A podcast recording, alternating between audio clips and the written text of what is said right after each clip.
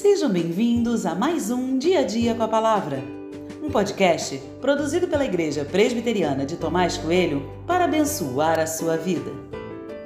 O título de hoje é Andando sem Deus e tem por base o texto de 2 Crônicas 15, 3 e 4, que diz: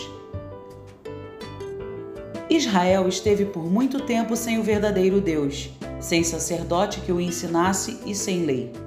Mas quando na sua angústia eles voltaram ao Senhor, Deus de Israel, e o buscaram, foi por eles achado.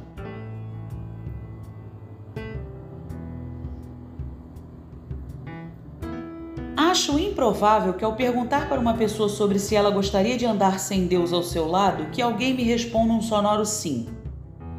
Posso estar errado, mas é a minha impressão. As pessoas são supersticiosas demais para dizerem algo desse tipo. A teoria é assim: as pessoas dizem que creem, que andam com Deus, que acreditam nele, mas a prática é outra. Não o buscam, não escutam sua voz, não conhecem seus planos, fazem o que querem e entendem ser o certo. O que quero lhe mostrar é que há uma clara contradição entre o que queremos e o que fazemos, entre o que achamos importante e entre o que é verdadeiramente importante.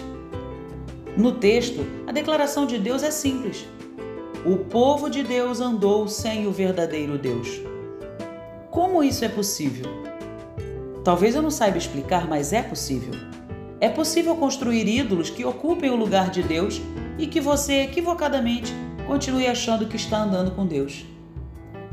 O assunto é sério demais. Não posso ignorá-lo.